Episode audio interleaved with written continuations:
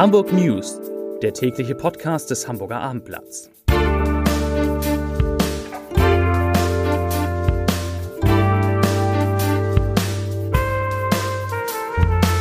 Herzlich willkommen. Mein Name ist Lars Heider und es hat natürlich einen Grund, dass dieser Podcast, der tägliche Podcast des Hamburger Abendblatts, heute etwas später als gewohnt kommt. Denn bis eben, bis vor wenigen Minuten hat der Hamburger Senat zusammengesessen und hat über die Lockerungsmaßnahmen in der Corona-Krise debattiert.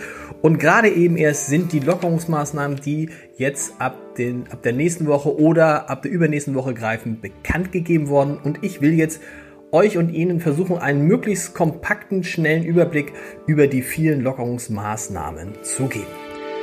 Ja, äh, erstmal vielleicht ganz vorab kann man sagen, dass der Bürgermeister, Hamburgs Bürgermeister Peter Tschentscher, diesmal nicht ganz so zurückhaltend in der Bewertung der Lage war, wie er sonst war. Er hat gesagt, Zitat, wir können einen großen Erfolg bei der Verlangsamung von Corona erzielen. Ausschlaggebend ist ja dabei die sogenannte Reproduktionsfaktor.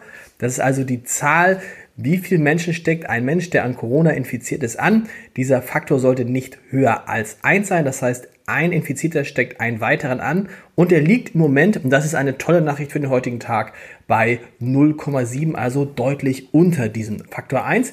Und deshalb sagte der Bürgermeister, könne man sich jetzt auch erlauben, äh, Lockerungen durchzuführen und die sehen wie folgt aus. Es betrifft im Wesentlichen drei Bereiche, nämlich den Einzelhandel, die Schulen und die Kitas. Ich fange mal mit dem letzten Bereich an, den Kitas.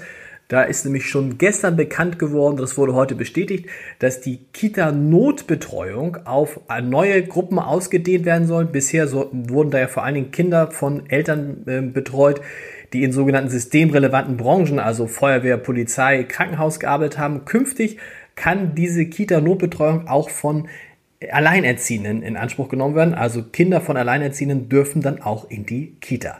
Zum Thema Einzelhandel. Da war bekannt, dass alle Geschäfte öffnen können, die maximal eine Fläche von 800 Quadratmeter haben.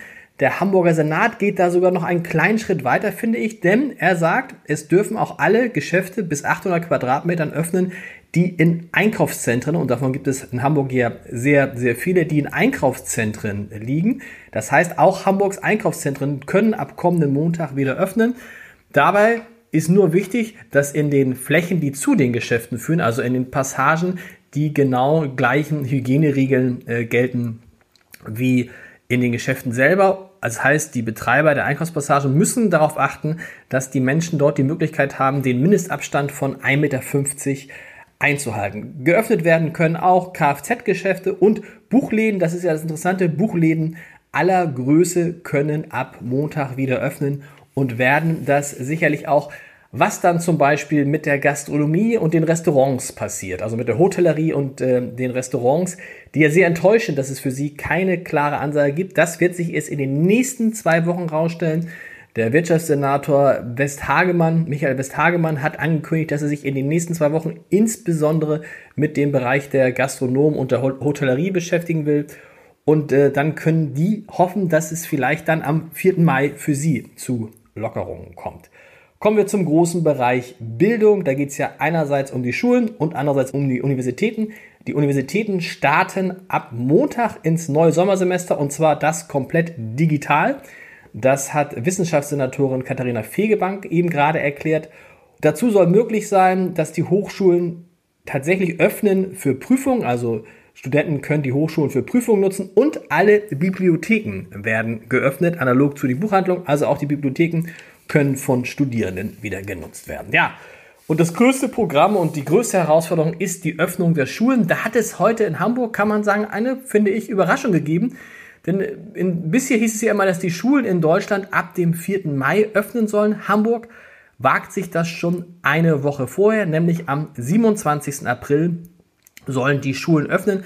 Wenn ich sage die Schulen, dann geht das aber auch stufenweise. Also es beginnt mit den sogenannten Abschlussklassen. Das heißt, es ist die Stufe 9 in den Stadtteilschulen die, äh, und dann die Stufe 10 an den, an den Stadtteilschulen und Gymnasien und letztendlich die letzten Klassen kurz vor dem Abitur. Mit denen wird begonnen. Und am 4. Mai kommt dann die Klasse 4 in den Grundschulen und das vorletzte Jahr vor dem Abitur dazu, sodass dann ab dem 4. Mai ein Viertel der Grundschüler und etwa die Hälfte aller Schüler an weiterbildenden Schulen wieder in den Schulen sind. Allerdings, und das ist wirklich eine, finde ich, kluge Lösung, aber auch eine, die wirklich herausfordernd ist, alle Klassen sollen in zwei Lerngruppen unterteilt werden.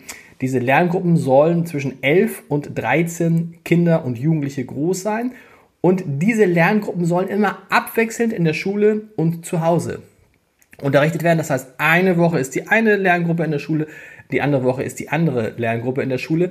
Diese Lerngruppen sollen sich dann auch jeweils nur in ihren Klassenräumen und Klassenzimmern aufhalten und nicht wie verrückt wie sonst in den Pausen oder sonst wie durch das Schulgelände äh, laufen. Da wird man auch streng drauf achten und es wird ein großes Hygienekonzept für sämtliche Schulen in Hamburg geben. Ein Detail daraus hat Schulsenator Thies Rabe heute eben gerade verraten. Es wird eine doppelte WC-Reinigung geben, also die Toiletten an den Hamburger Schulen werden künftig zweimal am Tag gereinigt.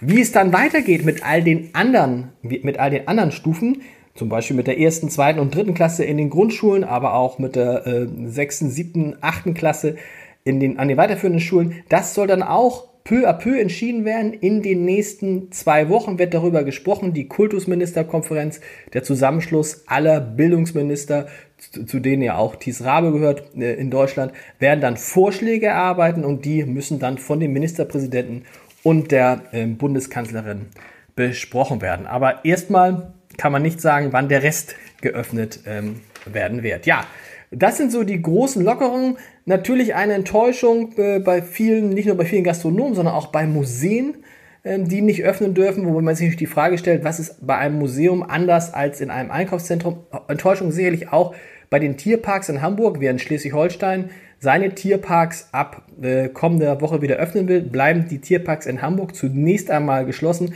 Das ist natürlich vor allen Dingen für Hagenbeck ein ziemlicher Rückschlag und man muss sich auch da fragen, wieso soll man an der frischen Luft bei Hagenbeck, äh, warum soll das nicht öffnen? Warum soll man da die Abstandsregeln und Hygieneregeln nicht einhalten können? Aber Hamburg hat es so entschieden.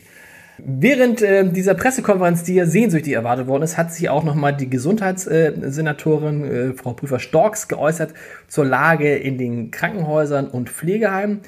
Die Lage in den Krankenhäusern, das ist eine sehr gute Nachricht, sei sehr stabil. Die Zahl der Menschen, die auf Intensivstationen betreut werden müssen, ist seit knapp einer Woche bei etwa 80.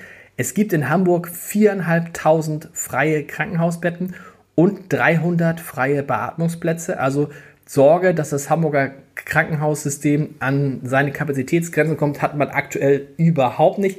Im Gegenteil, Frau Prüfer-Storks hat auch nochmal darauf hingewiesen, dass es nicht sein kann, dass Menschen wichtige Operationen, wichtige Therapien aus Angst, äh, sich mit dem Coronavirus anzustecken, auf die lange Bank schieben und hat alle Hamburger nochmal aufgefordert, dann bitte jetzt äh, Kontakt zu Ärzten oder Kliniken zu nehmen. Frau Puffer-Storks und die anderen ähm, Gesundheitsminister in Deutschland und auch Gesundheitsminister Jens Spahn wollen jetzt nochmal überprüfen, ob man äh, die Krankenhäuser von der Vorgabe, dass die möglichst ähm, aufschiebbare Operationen tatsächlich erstmal auch aufschieben sollen, entlasten kann, damit äh, es nicht dazu kommt, dass es nicht nur wegen des Coronavirus, sondern auch wegen anderer Krankheiten zu lebensbedrohlichen Situationen kommt. Ja, das war spannend heute. Das ist ein schneller Überblick. Ab Montag geht es also los mit den Lockerungen. In einer Woche dann schon mit den äh, Lockerungen an den Schulen, geht es an den Unterricht an den Schulen wieder los.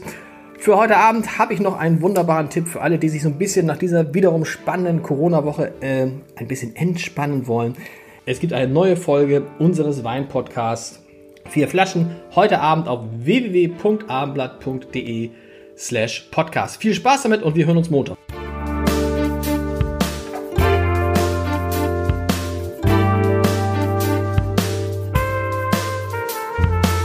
Weitere Podcasts vom Hamburger Abendblatt finden Sie auf abendblatt.de slash podcast.